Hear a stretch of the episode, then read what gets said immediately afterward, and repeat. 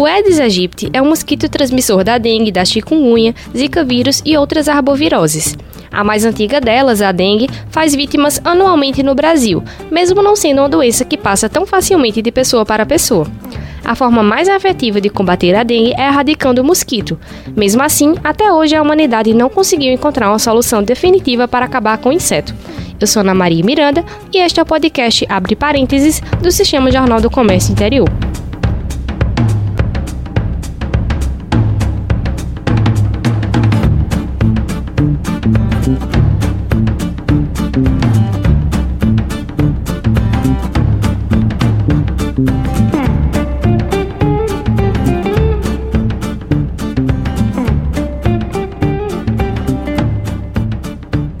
Responder essa e outras perguntas, estamos recebendo aqui no estúdio o gerente-geral de Vigilância em Saúde aqui da Prefeitura de Caruaru, Paulo Florencio. Bem-vindo aqui ao nosso podcast. É um prazer participar. Estamos à disposição. Paulo, a gente queria saber um pouquinho, primeiro, sobre a história do Aedes aegypti, né, o mosquito transmissor da dengue e das outras arboviroses também, a chikungunya, o zika vírus. E aí, a gente sabe aquelas coisas básicas, né? Aquele mosquito que tem umas pintinhas brancas e eu queria que você falasse mais um pouquinho sobre a história do mosquito. É, é um, um, mosquito que a gente já tem no Brasil há muito tempo, mas é, no, no sul, mais exatamente sudeste do Rio de Janeiro, em algum período da história, sei lá, pelos anos 50 mais ou menos, se conseguiu erradicar esse mosquito da, da zona urbana. E de lá para cá, com as mudanças que a gente tem observado, ele vem se urbanizando e trazendo com ele essas doenças, que ele é um transmissor natural desses vírus, que são os, os arbovírus, como a gente chama. E é, hoje ele está aqui bem pertinho da gente e incomodando bastante. É, e a gente sabe que quem transmite essas doenças são mosquito fêmea, né? Por que, é que isso acontece? Como é que funciona? É, é a fêmea precisa da proteína do sangue para maturação dos ovos enquanto que o, o macho se alimenta de néctar de plantas, das flores, as fêmeas precisam desse, dessa proteína do, do sangue para fazer essa maturação. Sem essa proteína, ela não consegue fazer opositor, ovo oposição e não conseguiria perpetuar a espécie. Certo, e é, geralmente a gente sabe que eles transmitem o, esses vírus, só que nem todo mosquito a Aedes aegypti vai ter vai estar contaminado, digamos. Como é que ocorre essa contaminação? É, para que ele se infecte, ele precisa sugar o sangue de uma pessoa que esteja com aqueles vírus, com um desses, ou com, com todos até, é, na corrente sanguínea num determinado período de tempo. É, quando ele fica no sangue periférico, o sangue mais superficial, e o mosquito, ao se alimentar dessa pessoa, ele adquire esses, esses vírus. Então, é em consequência disso que a gente tem a, a disseminação das doenças, digamos assim, e a gente pode hoje conviver, ou é, existe uma possibilidade grande de você ter o mosquito e esse mosquito pode picar alguém e não transmitir doença nenhuma caso ele não esteja carregando o vírus. Então é quando a gente chama que ele é o vetor dessas doenças porque ele consegue trazer o vírus de uma pessoa infectada para uma pessoa que está com saúde e nela produzir essa a doença. E a picada do mosquito, ele é só com humanos ou também tem outros animais que são alvo, digamos, do mosquito? Tem, tem, tem outros animais que podem sofrer ou podem ser sugados por ele, já que ele precisa de, de sangue para a maturação desses ovos. Ele pode, se não tem humano, é, procurar os animais. O que a gente está verificando hoje é que ele se domesticou de uma forma que a predileção é por humano. É, o humano tem uma superfície de pele, digamos assim, maior, é, não tem uma presença de pelos como tem na maioria dos animais, então isso facilita ou isso faz com que ele tenha mais facilidade para obter aquele sangue que necessita. Então ele pode transmitir, pode sugar também os animais, mas a predileção dele é para o humano. Certo. A gente vê, a gente percebe, chegando agora na é, pergunta central né, do nosso episódio, que o, a dengue, a zika, enfim, é, na verdade, zika estão fazendo alguns estudos aí que dizem que pode ser transmitido de outra forma, né, de pessoa para pessoa. Mas a dengue, principalmente, ela não é uma doença que é contagiosa de tá aqui perto de você e a gente passar uma do a doença um para o outro. Então, por que é que é tão difícil de há tanto tempo já existe o mosquito, a doença e é tão difícil resolver essa situação? E tem algumas questões que são bastante importantes nesse cenário. É, é, muito boa a sua pergunta porque faz com que a gente pense um pouquinho e consiga relacionar o, o, o aparecimento, a convivência desse Aedes hoje entre a gente, mas também fazendo uma correlação com novas doenças que podem vir, trazidas também por vetores. Porque entre os fatores principais a gente tem o desequilíbrio ecológico, que hoje a gente vive de uma forma muito intensa, é, a população habitando ou entrando áreas que antigamente era só mata e que aquele mosquito viviam naquela região. E na dengue, o Aedes aegypti especificamente, a gente tem um problema sério, que é a quantidade de, de água que é insuficiente para a população. Isso a gente vê já há bastante tempo que não é um investimento de, do, do, governo federal que poderia fazer as barragens, até do, do governo estadual, para fazer, para não obrigar a população a acumular água, fazer a reservação desse líquido em casa e propiciar um meio para o mosquito se reproduzir. A gente pensa também na, na questão de como seria hoje, por exemplo, aqui em Caruaru, se a gente tivesse água suficiente Será que teria rede de distribuição suficiente para distribuir essa água para toda a população? E se você não precisasse de ter esses tanques em casa, consequentemente você não, você não teria a quantidade de focos que hoje a gente tem aqui em Caruaru. A gente sempre, eh, isso eu sempre friso, que 95, eh, 96% dos focos que a gente encontra estão dentro das residências. E a população é vítima disso, mas é obrigada a ter o, o seu reservatório. E quando a gente vê que aumenta o período de, de distribuição de água, o, que aumenta o, o calendário com, com, a quantidade de água nos dias que tem e, e quando não tem, a gente percebe que eh, cada dia mais a população se vê obrigada a reservar ou a guardar, armazenar água de uma forma que nem sempre é correta. Então, se a gente tivesse pelo menos um esquema de distribuição que é, contemplasse e você pudesse programar que aquela água vai chegar direitinho durante aquele período, portanto, aquele período de tempo, talvez a gente pudesse organizar os reservatórios nos quintais hoje e evitar que se transformassem em focos. Como a gente não tem isso, aí a gente é comum encontrar garrafas, é, panelas, banheira de criança, que a gente sabe que está sendo utilizada para armazenar água no dia que a água chega e logo depois aquele reservatório está vazio. Então, mesmo quando o agente de, de endemias faz a visita, ele não pode tratar aquele foco porque não é um foco usual, não é um foco costumeiro e não tem como fazer um tratamento desse tipo de foco.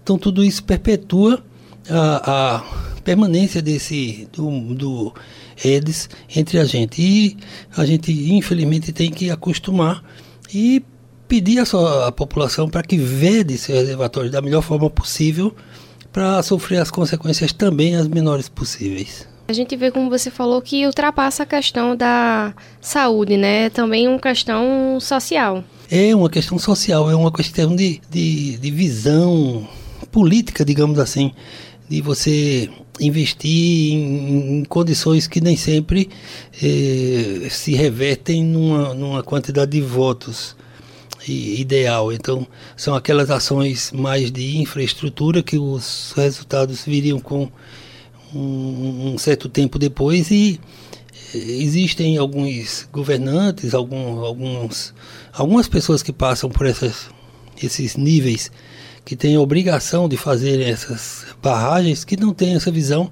Então, consequentemente, são muito imediatistas e isso faz com que não se tenha muita atenção para uma, uma infraestrutura que pudesse refletir no bem-estar social.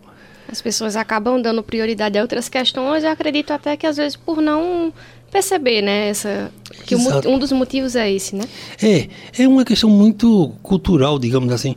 Esse termo cultural é muito amplo e, e nem sempre se aplica, mas nessa questão é a questão da, da consciência mesmo, a cultura da população que na maioria das vezes você não tem uma consciência crítica para que a população tenha condição de fazer essa análise, de perceber que às vezes as medidas mais imediatas é, só de certa forma transferem o problema ou aliviam o problema, mas aquelas ações que seriam mais efetivas, que poderiam resolver realmente o problema, não são adotadas porque eh, a maioria acha que o povo não precisa dessas coisas, infelizmente.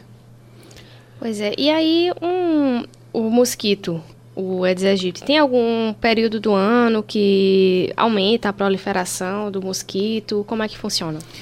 Tem, a gente vinha observando e estudando é, como se deram as, as epidemias nesses últimos anos, mais ou menos, nesses, nesses últimos 20 anos.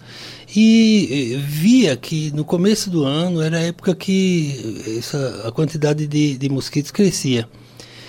E em 2015 para 2016 isso mudou um pouquinho. E já passou para o segundo semestre, a gente já teve uma, uma quantidade muito grande de, de, de Eds. E a gente hoje acha que as condições é que facilitam para essa reprodução. Esses períodos de chuva intercalados com esses períodos mais quentes é tudo que o vetor quer. É que a água fique acumulada e com o sol, que acelera, o, o diminui o ciclo de reprodução dele, é, a gente está observando que há um crescimento no número na infestação, digamos assim, em todas as cidades e aqui em Caruaru não é, não é exceção, obedecendo mais ou menos esse padrão.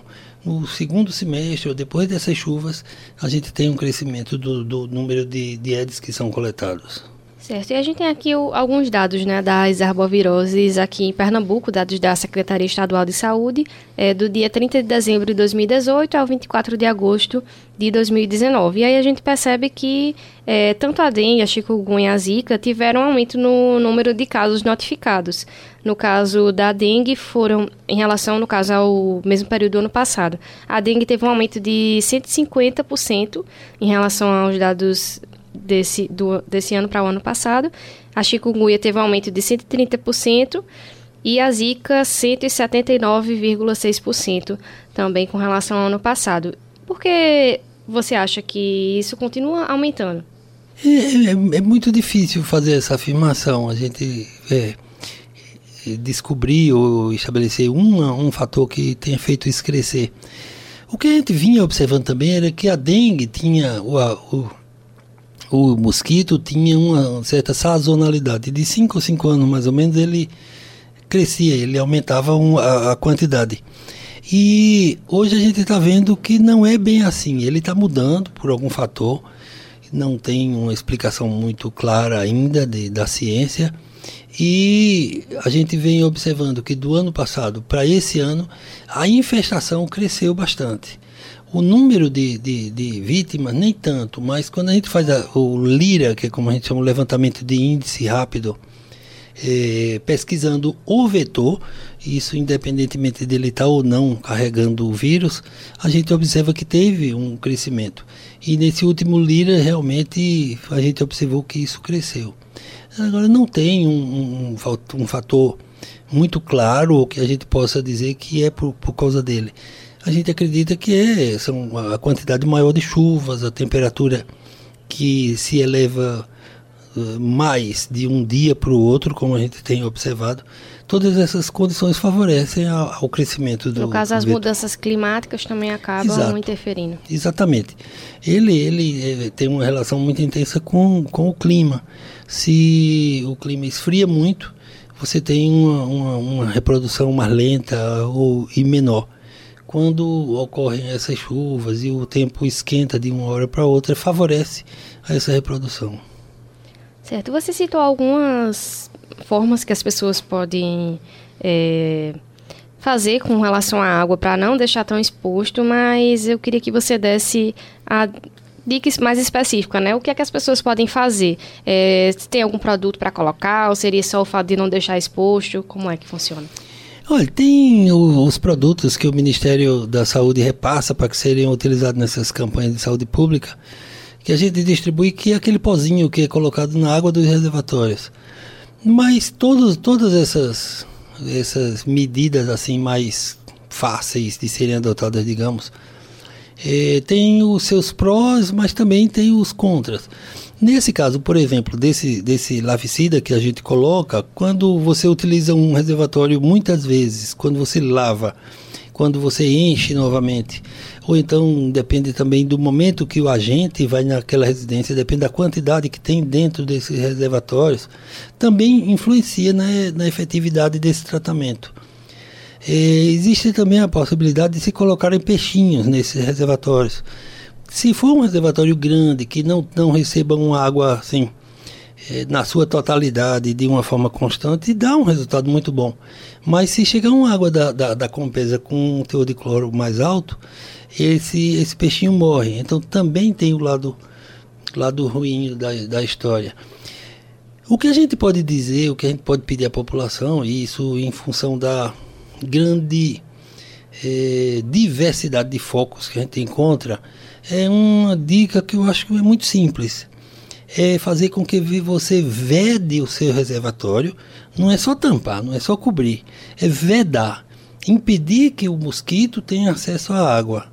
E isso de, utilizando N, N, N formas.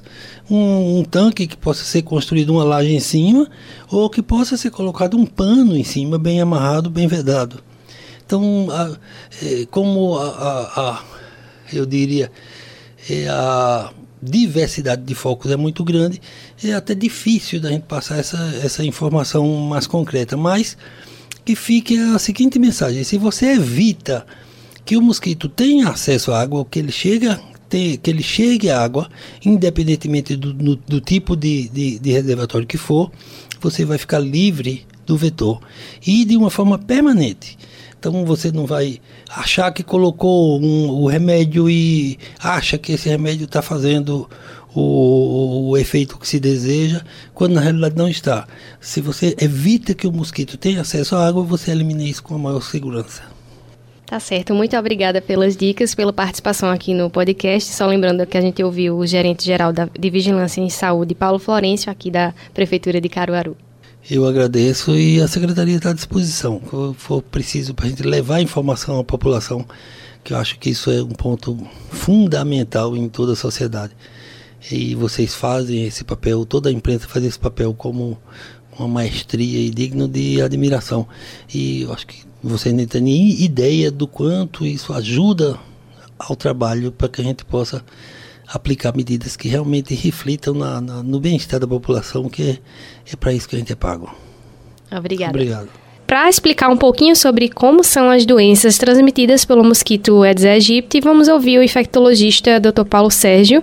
Olá, doutor, tudo bem? Olá, Ana Maria. A gente queria explicar um pouquinho para os ouvintes quais são as principais, as chamadas arboviroses, que são transmitidas pelo mosquito Aedes aegypti.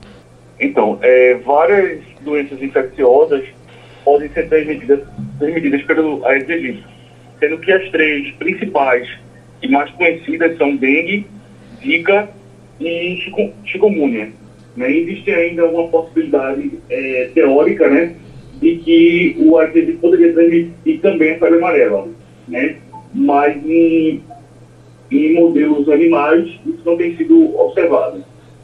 Certo. Quais são os sintomas que diferenciam essas doenças? Se alguém é, suspeita que está com alguma dessas doenças, qual, quais sintomas elas devem observar? Tem um sintoma que é comum a essas três doenças, que é a aparência da febre, né, sendo que proporções diferentes. Então, a dengue ela costuma apresentar uma febre mais elevada do que as outras duas.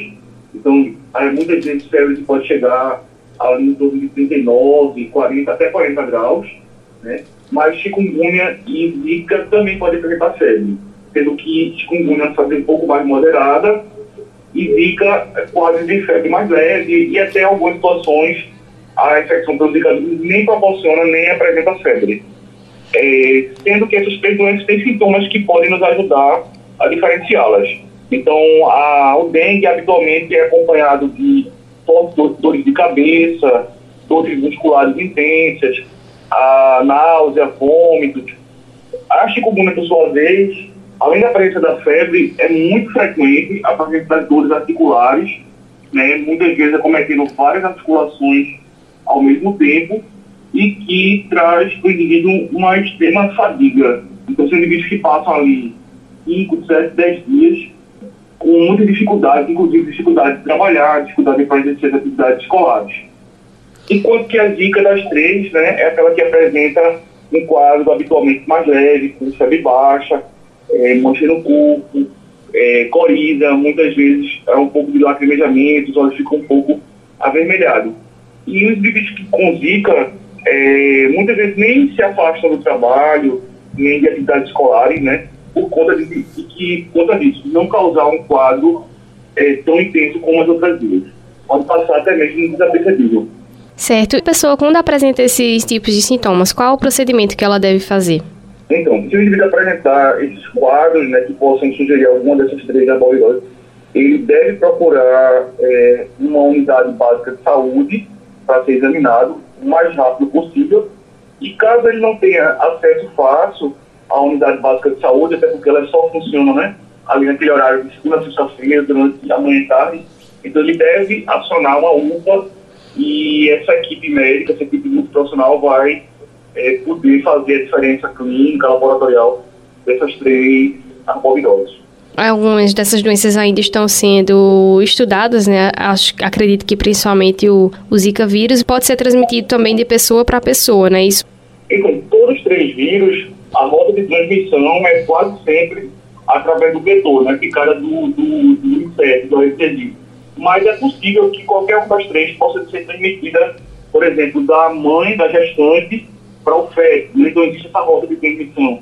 O indivíduo que doe sangue no período que o vírus está circulando, ele pode transmitir esse vírus, né, através da doação de sangue, e ainda existe a possibilidade, no caso da Zika, da transmissão sexual. Então, homens infectados pelo vírus Zika, muitas vezes eles não apresentam sintomas, né, ou, é, ou são sintomas muito leves, e falam que ele não se apercebe da possibilidade de estar ali com uma infecção viral, e através da relação sexual, ele pode transferir esse vírus para sua esposa, que muitas vezes está naquele primeiro trimestre ali de gravidez, né? E podendo causar, como a gente sabe, algumas repercussões muito graves para o feto, como a microcefalia. Não é, digamos, uma transmissão tão fácil, entre aspas, como uma gripe, por exemplo, esse, esse tipo de vírus que circula mais facilmente, né? É, é, há necessidade né, de que o, o inseto fêmea ou a fêmea pique um indivíduo que seja portador dessa arbovirose, que esteja ali na, nos cinco dias de infecção e ele então transmita, né, ele veicule esse vírus para um outro indivíduo que seja suscetível, que nunca tenha tido as infecções antes. Como a gente vive em condições, ah, digamos assim, sanitárias muito inadequadas, é, as pessoas não têm, muitas vezes, é, água, é, saneamento básico, as pessoas não têm acesso à água, então muitas vezes precisam né, armazenar essas águas de forma e armazenam de forma inadequada, inapropriada. Isso favorece muito que a, o mosquito deposite essas larvas, né, nesses ambientes assim, digamos, é, inapropriados, e aí fica muito difícil quebrar essa cadeia de transmissão dessa, dessa tríplice virose. Então, o senhor acha que a situação sanitária do nosso país seria um dos principais motivos porque a gente ainda não conseguiu vencer essas arboviroses? Com certeza, com certeza. Esse é o principal fator determinante. Né?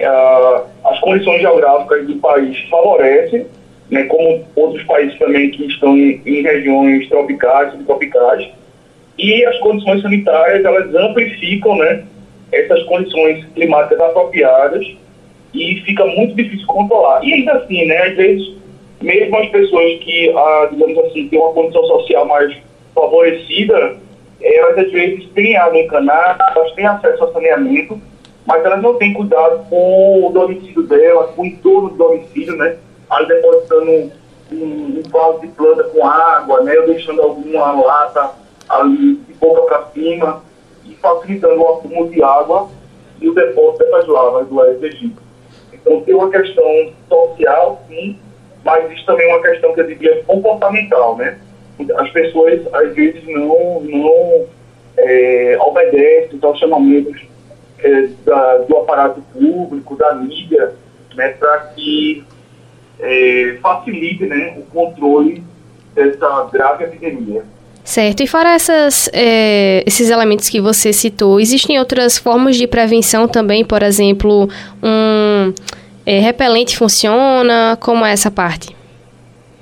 Exato. Ah, as pessoas ah, elas devem procurar se protegerem, elas podem e devem né, utilizar repelente, principalmente no período diurno, que é o período que a fêmea do egípcio ela está em busca né, de fazer a, a, o repasto.